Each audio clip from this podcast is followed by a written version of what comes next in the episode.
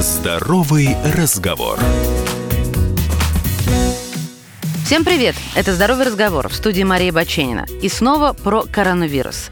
Давайте представим, что вы вернулись из путешествия. Неважно, из какой страны, но проезжали по территории ЕС или просто побывали в аэропорту, на вокзале и так далее.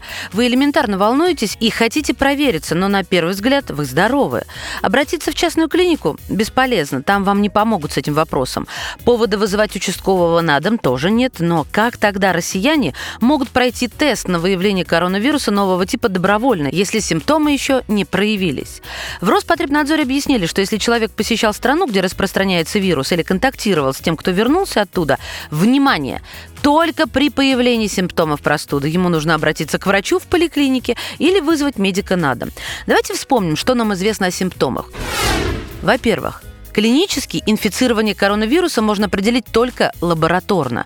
Внешняя симптоматика ничем не отличается от гриппоподобных инфекций. То есть, если говорить о начальных симптомах, то это ощущение слабости, недомогания, ломота в мышцах и суставах, головная боль, респираторные признаки, повышение температуры. В некоторых СМИ озвучивают начальную атипичную симптоматику нового типа 2019 NCOV, которая схожа с ротавирусной инфекцией, то есть кишечным гриппом. Диарея, тошнота, рвота, отсутствие каких-либо респираторных респираторных симптомов, повышение температуры при этом не происходит. Считается, что в среднем с момента передачи вирусом до появления симптомов проходит 5 дней, но может быть и 14, хотя, вероятно, и этот срок могут увеличить с появлением новых данных. Поэтому людям, приехавшим из мест с широким распространением нового коронавируса, рекомендуется минимизировать контакты с другими людьми. Но из Китая, где бушует эпидемия, пришло документально подтвержденное сообщение. Медики установили, что вирус может передаваться от человека к человеку без без симптомов у его носителя. То есть симптомов нет, а выявить вирус можно только по анализу крови, а анализ крови не делают, потому что нет симптомов. В общем, кроме карантина выбора нет. Да, еще можно позвонить в единый консультационный центр Роспотребнадзора 8 800 3 пятерки 49 43 или на горячую линию, которую организовал региональный департамент здравоохранения или Минздрав.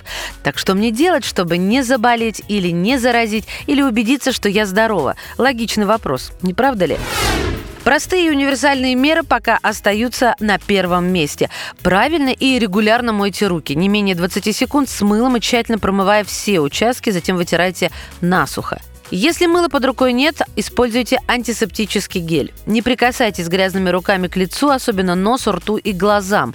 Не приближайтесь к людям, которые кашляют и чихают, а также к тем, у кого высокая температура.